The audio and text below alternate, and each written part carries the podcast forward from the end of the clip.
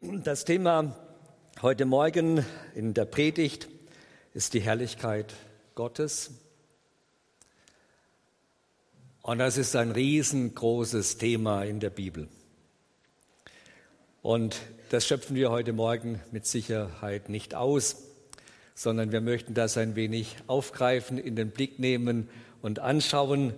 Und ich will am Anfang ein paar Vorbemerkungen dazu sagen.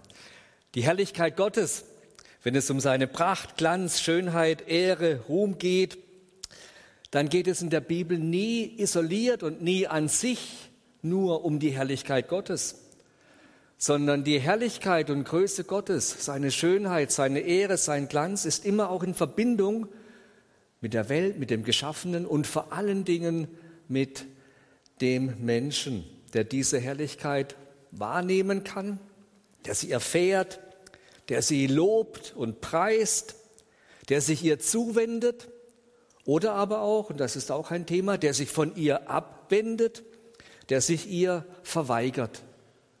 Also Herrlichkeit Gottes ist immer in Verbindung gesehen mit Welt und vor allen Dingen mit, mit Schöpfung und vor allen Dingen mit dem Menschen. Und deshalb ist das Thema, das ich, vielleicht kannst du es nochmal einblenden, ähm, Elena, verbunden, Herrlichkeit Gottes, die Herrlichkeit Gottes ist der lebendige Mensch.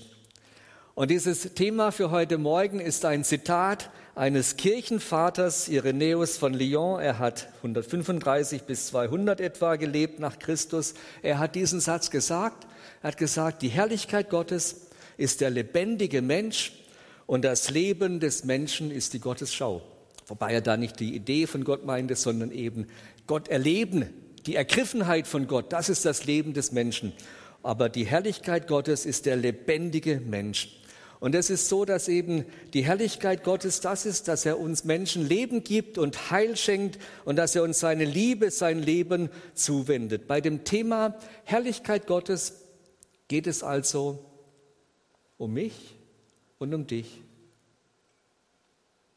Bei dem Thema Herrlichkeit Gottes geht es um jeden von uns, um jeden Menschen. Und deshalb können wir da auch nochmal anknüpfen an den Segensvers, den wir vorhin schon gehört haben. Das ist ein wunder, wunderschöner Vers aus Richter 5, 31. Die ihn aber lieb haben, sollen sein, wie die Sonne aufgeht in ihrer Pracht. Die ihn aber lieb haben, sollen sein, wie die Sonne aufgeht in ihrer Pracht.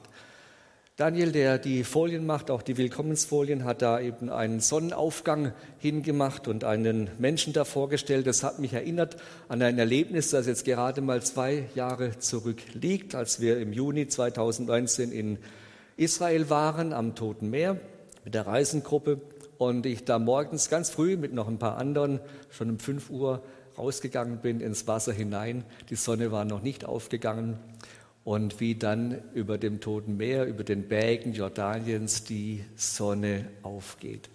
Das war für mich ein unglaublicher Moment.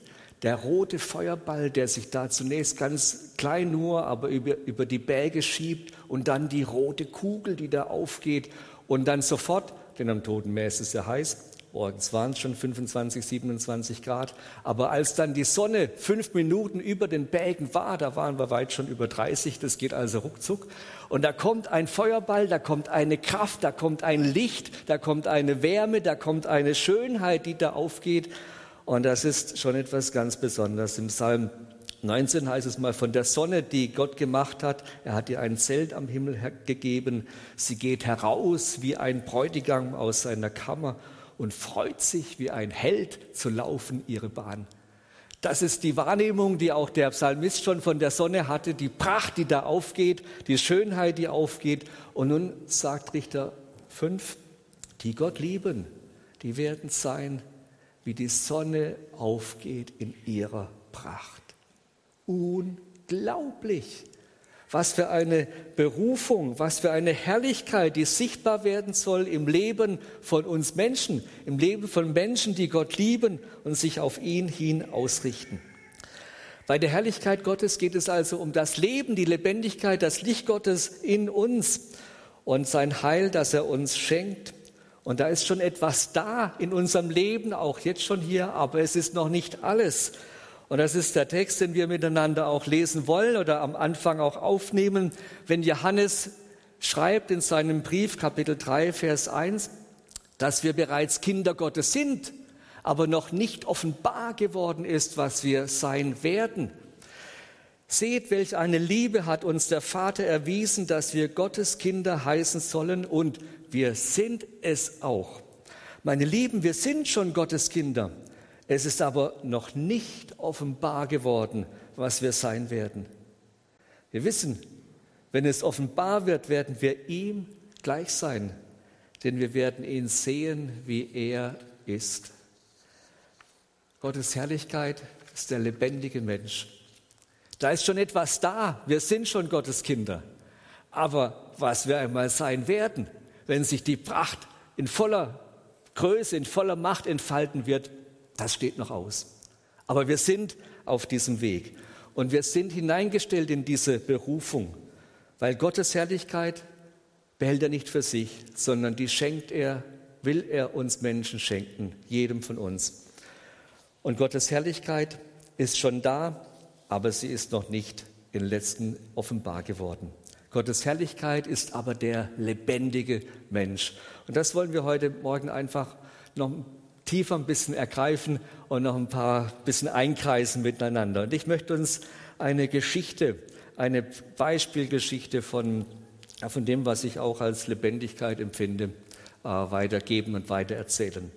Ich weiß nicht, ob euch der Name Tanitoluwa Adewumi was sagt. Wahrscheinlich nicht und vielleicht denkt er, jetzt fängt er an, da in fremden Sprachen zu sprechen. Nein, es ist der Name eines zehnjährigen Kindes, Tanitoluwa Adewumi. Und ich mag vor allen Dingen sein, sein Grinsen, sein breites Grinsen. Und ihr ahnt schon, es ist der gute Mann hier vorne, der zehnjährige Tani, ruft man ihn am 3.9.2010 in Nigeria geboren und eine ganz besondere Geschichte. Weil seine Familie, die dann um ihn stehen, der ältere Bruder, Mutter und Vater, sind tiefgläubige Christen und waren dort in der Hauptstadt Nigerias beschäftigt, hatten ein kleines Geschäftchen laufen, wurden aber ständig auch bedroht und verfolgt von Boko Haram, der islamistischen Terrorgruppe, und haben sich entschlossen, im Juni 2017, vor vier Jahren, nach Amerika auszuwandern, zu fliehen. Und sie fanden dann in New York Unterschlupf in einem Obdachlosenheim, waren da auch mit einer lokalen Kirche verbunden, ein Pastor, der das alles vermittelt hat. Und da waren sie angekommen, arm, Flüchtlinge, alles hinter sich gelassen und hatten nichts. Die Mutter ging putzen, der Vater als, wie man das in Amerika macht, als Tellerwäscher. Und der Junge durfte dann, der Tani, mit sechs Jahren eben zur Schule gehen. Und dort hat er einen Kurs mitgemacht in Schach. Es gab so eine AG Schachunterricht. Und da wurde sein ungewöhnliches Talent entdeckt. Und er lernte das Schachspiel und war nach einem Jahr, also es war so, dass, dass, die, dass man eigentlich in diesem Kurs dann auch was bezahlen musste. Die Eltern hatten das natürlich nicht, aber weil man entdeckte, dass er wirklich ein talentierter Junge ist, hat man auch die Gebühren erlassen. Und nach einem Jahr Training nur hat der Kleine an der New Yorker Schachmeisterschaft in seinem Jahrgang teilgenommen und ist Meister seiner Altersklasse geworden. Und die New York Times, die hat dann davon berichtet, über dieses Wunderkind, das von Nigeria kommt und innerhalb eines Jahres da zum Meister seiner Altersklasse wird. Und dann haben viele Leute eine Crowdfunding-Aktion gemacht, also Spenden geworben, damit man diese Leute unterstützen kann, damit man den weiter fördern kann. Und da sind 250.000 Dollar weltweit zusammengekommen und wurde der Familie überreicht. Und die hatten ja wirklich nichts Besseres zu tun, als das zurückzuspenden an die, an die Obdachlosenorganisation, an die, an die Kirche, die ihnen geholfen hat, haben alles wieder weitergegeben und ähm, das Geld also nicht für sich verwendet. Aber gleichzeitig wurden sie natürlich betreut und der Kleine insbesondere. Und es haben sich große Schachmeister schon um ihn gekümmert. Und innerhalb nun der nächsten Jahre bis heute ist er dermaßen clever geworden, dass er vor kurzem die nationale Meisterschaft im Schach in Amerika gewonnen hat. Vielleicht können wir, da gibt es einen kleinen, die Pokale, die er da bei sich trägt und man kann sich vorstellen, warum der Mann grinst. Und es gibt sogar schon ein Buch über ihn, wenn du das noch einblendest. Dieser Tani, der sagt, ich heiße Tani und ich glaube an Wunder. Und ich glaube, dass das auch tatsächlich ein Wunder ist, was in dieser Geschichte passiert ist. Und die ist ja noch nicht zu Ende. Und deshalb freut sich der ja und grinst und weiß, nächstes Jahr oder übernächstes Jahr werde ich zu den Schachgroßmeistern dieser Welt gehören. Und in zehn Jahren oder in fünf schon oder in zehn wird er vielleicht bereits der Weltmeister im Schach sein. Er wurde auch gefragt, wenn du verlierst und wenn du einen Fehler gemacht hast, ähm, wie ist das dann? Dann sagt er, wenn man verliert, dann kann man daraus lernen. Er sagt, ich verliere nie, sondern ich lerne. Und das ist ein Satz, wo ich denke, mit zehn Jahren, alle Achtung, mach mal das Bild nochmal rein mit dem Grinsen, dem breiten Grinsen. Da ist ein Mann, ein Junge, könnte mein Enkel sein, unser ältester Enkel ist auch zehn Jahre alt. Und er, er grinst, weil er, keine, weil er nicht verliert, weil er weiß, dass er lernen kann in seinem Leben. Und ich habe mich gefragt, und dieses Grinsen, ich würde mir wünschen, nee, mach das andere Bild nochmal, das erste, weil er da so richtig breit grinst, dass ihr dieses Grinsen als Bild heute Morgen mindestens das auch mitnehmt. Weil wofür steht denn dieses Grinsen? Es steht für, für, eine, für eine Lebendigkeit. Es steht für, für Lebensfreude. Es steht dafür, dass er bei sich selber ist. Es steht dafür, dass er schon mit zehn Jahren, die er da hat, irgendwo weiß, wer er ist und was er kann. Es steht für Zuversicht, es steht für Zukunft. Und auf diesem Bild ist überhaupt nichts von Leistungsdruck zu erkennen. Obwohl er sagt, dass Corona, das war ja auch in Amerika drüben, ihm die Zeit geschenkt hat, dass er täglich sieben bis acht Stunden trainieren kann. Wir würden sagen, meine Herren, das, wenn wir sieben bis acht Stunden Schach lernen müssten jeden Tag, das wäre aber, wär aber ein Mordsdruck. Aber nein, sagt er, das ist meine Freude. Ich habe mich gefragt, was ist denn eigentlich das Gegenteil von Leistungsdruck? Das Gegenteil von Druck ist Entspannung, Entspanntheit, Gelassenheit, aber es passt ja alles nicht wirklich dazu. Also wenn man sagt Leistungsentspanntheit, wird man sagen, naja gut, das ist jetzt nicht das Gegenteil von Leistungsdruck. Was ist das Gegenteil von Leistungsdruck? Es ist, ich würde mal sagen, Leistungsbereitschaft auch noch nicht wirklich weil da ist auch noch irgendwas da, was von außen kommt. Nein, es ist die, die Leistungsfreude. Es ist die Freude daran, das zu tun, was zutiefst in einem angelegt ist. Leistungsfreude, Begeisterung am Leben, Begeisterung an dem, was man tun kann. Machen wir einen Sprung in die Urgeschichte. In der Urgeschichte lesen wir, wie Gott den Menschen geschaffen hat. Und dann heißt es in Kapitel 2, und Gott, der Herr, nahm den Menschen, setzte ihn in den Garten Eden, dass er ihn bebaute und bewahrte. Und Gott, der Herr, machte aus der Erde alle Tiere auf dem Felde und die Vögel unter dem Himmel, brachte sie zu dem Menschen, dass er sähe, wie er sie nennt. Denn wie der Mensch jedes Tier nennen würde, so sollte es heißen. Und dann hat auch der Mensch jedem Vieh und jedem Vogel unter dem Himmel und Tier auf dem Felde seinen Namen gegeben. War das für Adam ein Leistungsdruck, dass er den Garten bebauen und bewahren und den vielen, vielen, vielen Tieren einen Namen geben soll? Wurde da ein Leistungsdruck auf Adam gelegt? Oder nehmen wir die Erzählung, die Jesus weitergibt im Gleichnis Matthäus Kapitel 25, wo er das Himmelreich mit einem Menschen vergleicht, der außer Landes ging. Und dann rief er seine Knechte. Und dann heißt es, dort sagt Jesus, er vertraute dieser Mann vertraute ihnen sein Vermögen an. Und dem einen gab er fünf Zentner Silber, dem anderen zwei, dem dritten einen, jeden nach seiner Tüchtigkeit. Und dann zog er fort. Und dann waren die für sich. Jetzt ist die Frage, wird, wird da jetzt Leistungsdruck generiert?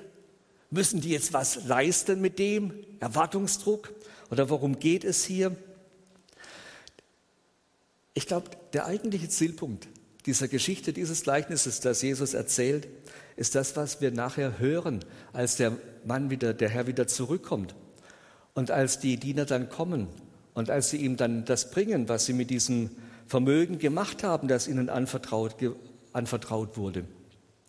Und dann heißt es, dann sagt der Mann zu den beiden, Ei du frommer und getreuer Knecht, übersetzt Luther, geh ein zu deines Herrn Freude. Und ich glaube, das ist der eigentliche Zielpunkt dieser Geschichte, dass es darum geht, dass nachher diese Leute zu des Herrn Freude eingehen sollen und mit ihm Gemeinschaft haben sollen. Das ist der Zielpunkt. Auch wenn wir nachher den anderen, den Dritten sehen, der das vergraben hat, was ihm anvertraut wurde und der nicht Anteil haben darf an dieser Freude, der sich selber davon ausschließt. Es geht in dieser Geschichte nicht darum, dass um Gewinnmaximierung, dass der Mann sagt, ich muss gucken, wie ich aus meinem Vermögen, das ich habe, noch mehr mache. Das ist nicht der eigentliche Zielpunkt, obwohl nachher tatsächlich ja Gewinn maximiert wird und Vermögen gesteigert wird. Aber das eigentliche, die eigentliche Maximierung, die eigentliche Rendite liegt darin, dass nachher Menschen, die Knechte, eingehen zu des Herrn Freude. Das ist das letzte Ziel, worum es dem, dem Mann geht dass Menschen da sind, die etwas erleben, dass sie lebendig sind, dass sie etwas beitragen zu seiner Freude. Die Rendite ist Freudensteigerung. Es geht um die, letztlich um die Persönlichkeit, die hier mit dem, was ihr anvertraut wurde, lebendig werden darf, arbeiten darf, leben darf. Es geht um den lebendigen Mensch, der nachher das Herz Gottes tatsächlich erfreut. Das sagt Jesus im Gleichnis aus. Wir können und dürfen das Herz Gottes erfreuen. Nicht, weil er Leistung von uns erwartet oder weil wir Belohnung irgendwo suchen würden, sondern weil er uns Dinge, Leben und so viel anvertraut, womit wir ihm Freude machen dürfen. Die Freude Gottes, das ist eigentlich die Maximierung, die Herrlichkeit Gottes. Darum geht es. Das ist die Rendite, wenn Gott Adam den Garten anvertraut, wenn Gott Adam beruft, in, in Arbeit, in, in, in ja, wissenschaftliche Arbeit hinein, benenn die Tiere, gliedere sie und in all das, was ein Mensch tun kann. Die, es geht um die Herrlichkeit Gottes, die gesteigert wird durch das, was er dem Menschen anvertraut und was wir Menschen daraus und damit auch machen dürfen. Die Freude Gottes, das ist eigentlich unsere letzte Berufung. Und es ist auch ein Teil unserer eigenen Ehre dass wir Gott tatsächlich Freude machen können. Und ich möchte diesen Gedanken noch ein klein wenig vertiefen. Da hat C.S. Lewis ein klassisches Essay darüber geschrieben und Gedanken gemacht, die von vielen, vielen Leuten aufgegriffen werden. Er hat mal die Frage gestellt, was ist eigentlich bei dieser Herrlichkeit Gottes, bei dem Ruhm, den wir vor Gott haben sollen, er hat gesagt, da habe ich Mühe, das zu verstehen. Und er kam dann auf die Spur, dass es ja letztlich hier um die, die Anerkennung geht, die Gott uns Menschen tatsächlich gibt. Und das war ihm dieses Gleichnis Matthäus 25 eine große Hilfe, wo es eben heißt, geh, komm, komm herein, du frommer und getreuer Knecht, geh ein zu deines Herrn Freude. Und er entdeckt, dass diese, diese Freude, die Gott über einen Menschen hat, dass sie tatsächlich das, das, die tiefste Sehnsucht erfüllt, die wir Menschen auch haben. Die Sehnsucht, bei Gott angenommen zu sein, die Sehnsucht aufgenommen zu sein, die Sehnsucht und der unverhohlene Wunsch unseres Lebens, dass wir auch vor dem, der wirklich der, der Größte ist, Schöpfer Himmels und der Erde, dass wir von ihm gelobt werden, dass wir von ihm wertgeschätzt werden, dass wir von ihm, ja richtig, Ehre empfangen, Anerkennung, Lob empfangen. C.S. Lewis sagt, er hat entdeckt, wenn er über sich nachdenkt, dass der tiefste Wunsch und das natürlichste Verlangen wahrscheinlich von jedem Menschen ist, dass er gelobt wird und anerkannt wird. Anerkannt wird. Und natürlich kann sich das verstellen in Ehrgeiz oder in Selbstbewunderung, aber es gibt dieses Moment, wo man einfach irgendwo sich wünscht, ja, äh, Gott äh, und, sich wünscht, ein, eine Anerkennung zu bekommen, die, ähm, ja, die, die einfach, die uns gut tut und die zutiefst in uns angelegt ist, dass wir sie bekommen. Und äh, ich, das Interessante, äh, Lewis sagt, dass jedes Kind, bei jedem Kind kann man das ablesen, bei jedem Menschen, selbst bei Tieren. Ein Hund freut sich auch über das Lob, das ihm sein Herrchen gibt. Und selbst Pferde oder andere Tiere können wahrnehmen, wenn ihr Herr sie äh, zufrieden ist und sie lobt. Und umso mehr wir Menschen.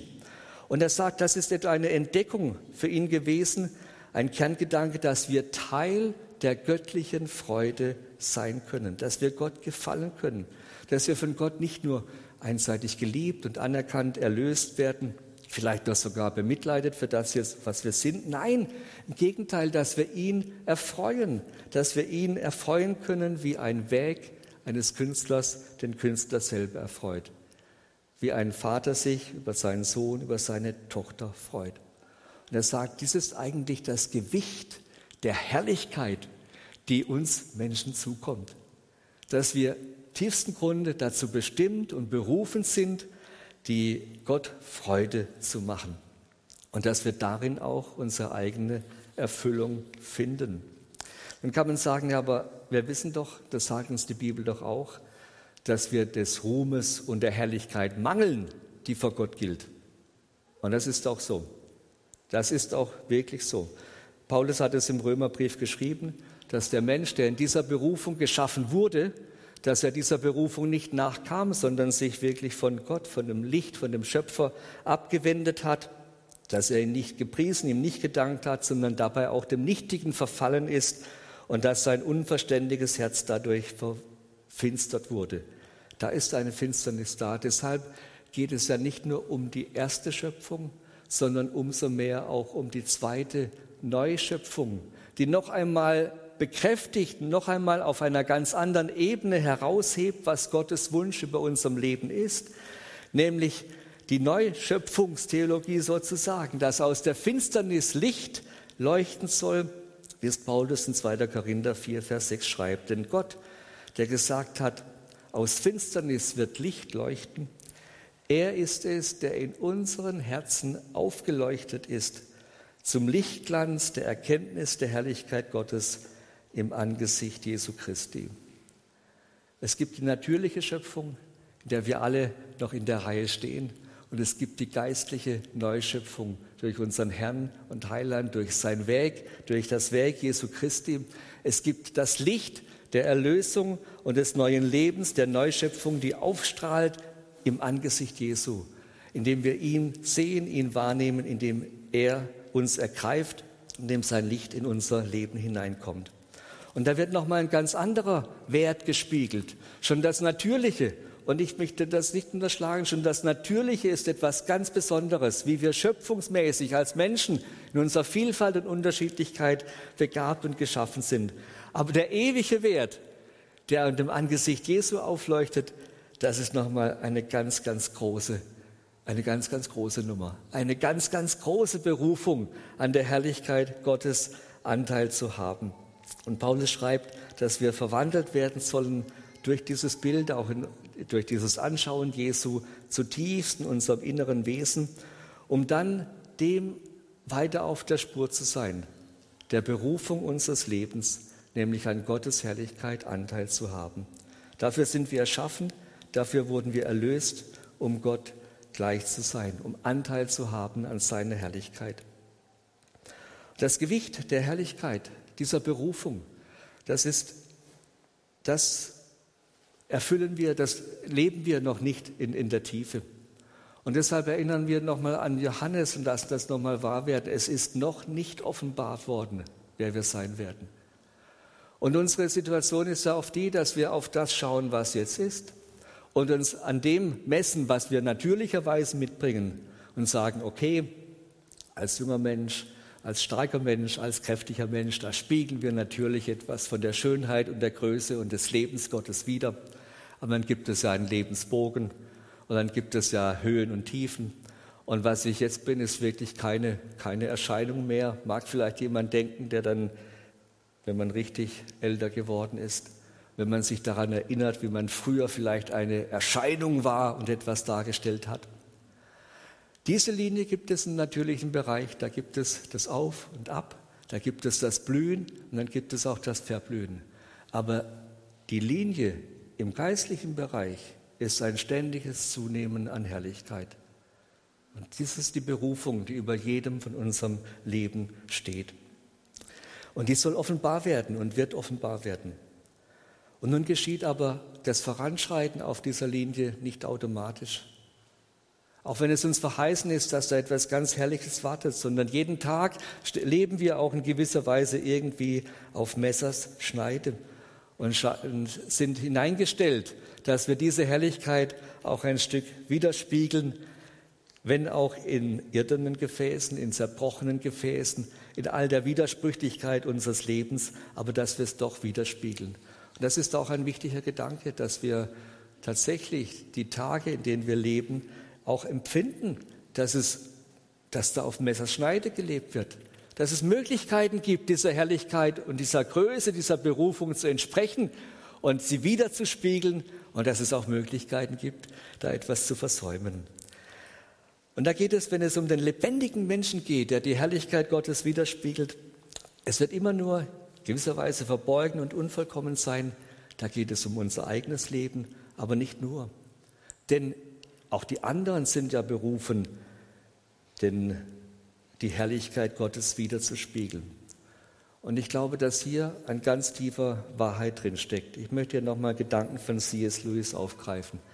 Er hat einmal gesagt, wenn wir das wahrnehmen, dass wir alle berufen sind zur Herrlichkeit Gottes als lebendige Menschen, dann müssen wir wahrnehmen, es gibt keine gewöhnlichen Menschen. Und wenn wir miteinander unterwegs sind, wir haben nie mit bloßen Sterblichen gesprochen.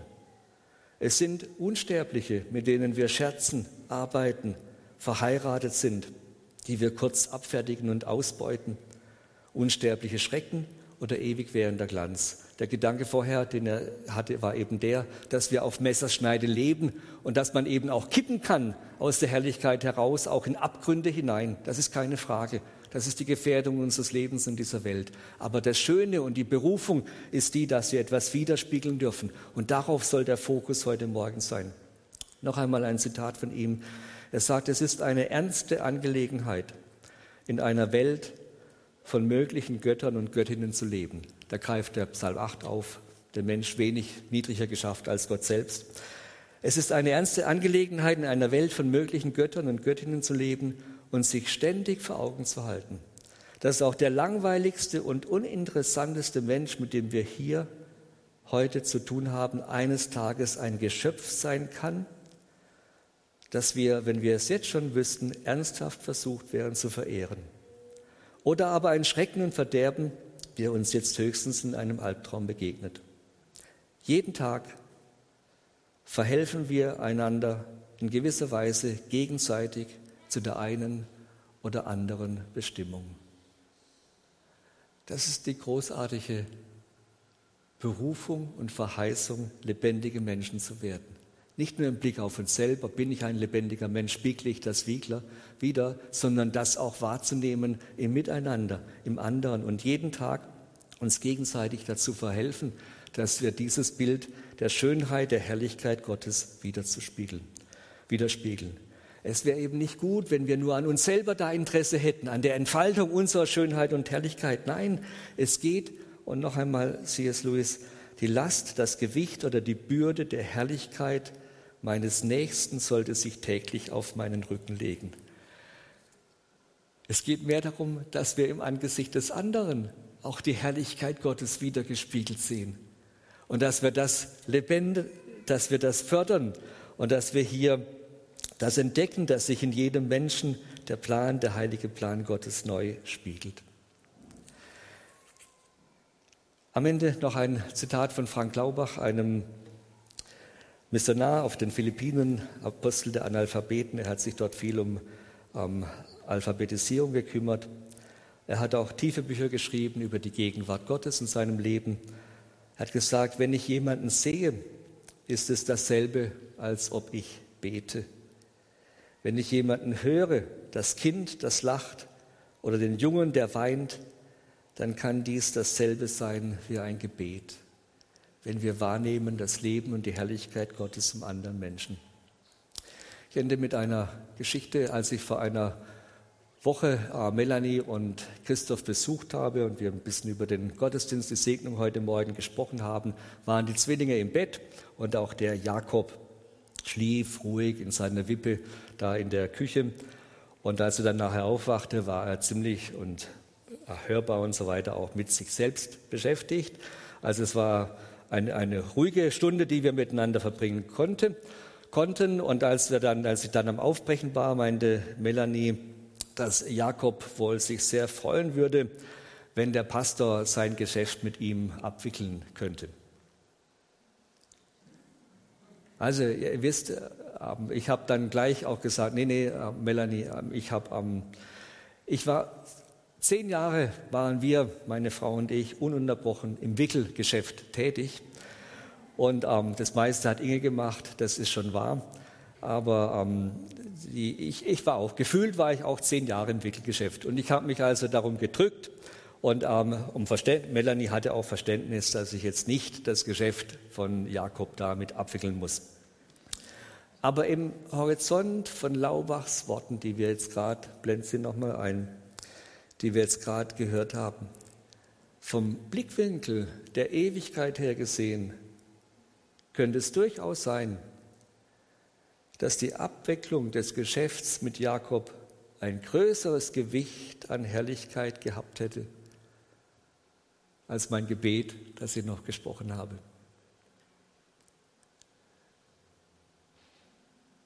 Gebete sind nicht unwichtig, aber das Leben bietet Gelegenheiten, kleine und große. Mein Melanie wird sagen, kannst du jederzeit vorbeikommen und Wickelgeschäft übernehmen. Ich werde es nicht tun, aber ähm, also ich habe eigentlich genug. Aber ähm, ihr versteht, was ich sagen will.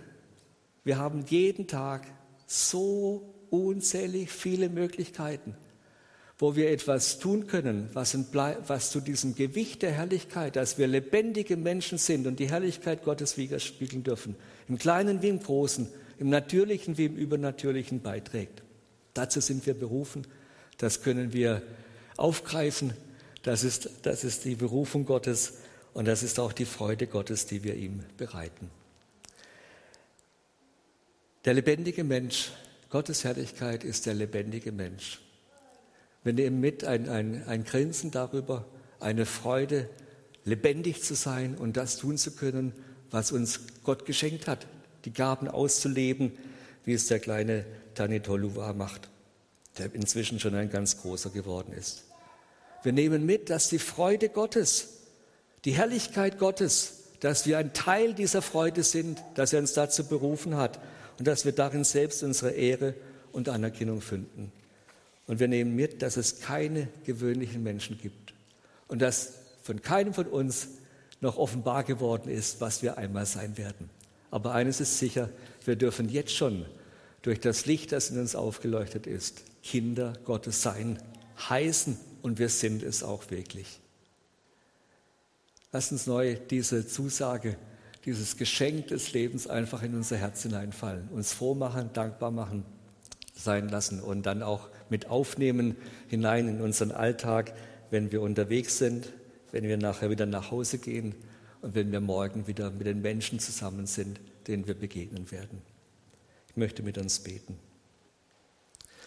Vater, wir danken dir für eine große, unvorstellbar große Liebe, die offenbar wird auch in, der, in dieser Schöpfung, dieser Welt, auch wenn da viel Not, Elend, viel Schuld und Sünde da ist, so viel Leben, auch so viel Herrlichkeit, auch so viel Schönes, was wir wahrnehmen dürfen im Leben anderer Menschen, in unserem eigenen Leben. Herr, deine Liebe ist, der, ist das Motiv und der Grund, dass du Welt geschaffen hast. Und deine Liebe ist Motiv und Grundlage, dass du deinen Sohn gegeben hast. Und Herr Jesus, wir danken dir, dass deine Liebe wirklich ausgegossen ist durch den Heiligen Geist in unseren Herzen und dass du uns lebendig machst in deiner Liebe, um neu zurückzufinden zu der Berufung und zu dem Heil und der Schönheit unseres Lebens, dass wir etwas von deiner Herrlichkeit widerspiegeln dürfen und es auch sind. Herr, wir danken dir für diese Gewissheit, dass du über unserem Leben wachst und dass du Freude hast, wo wir dich, deine Güte, Herrlichkeit, deine Liebe widerspiegeln, wo wir uns mit dem, was unsere Begabungen sind und was uns ausmacht, einsetzen und leben in den kleinen und großen Dingen unseres Alltags. Lass uns wahrnehmen, Herr, auch deine Freude über uns Und schenke, Herr, dort, wo wir vielleicht dann auch in ja, Versagen oder wo wir Scheitern empfinden oder wo wir irgendwo in den Tiefen stecken, dass wir uns dessen immer bewusst sind. Es ist noch nicht offenbar geworden, was wir sein werden. Aber du gehst mit uns einen guten Weg und an diesem Weg wollen wir, dass dein Licht in uns scheint und dass dein Licht und dein Leben auch durch uns scheint. Zu deiner Ehre, Vater im Himmel, und zum Segen von Menschen und für uns, ein, für uns selber zu unserem Glück und zur Erfüllung unserer Berufung. Danke, Herr, für deine Güte. Danke, Herr, für dein Wort. Amen.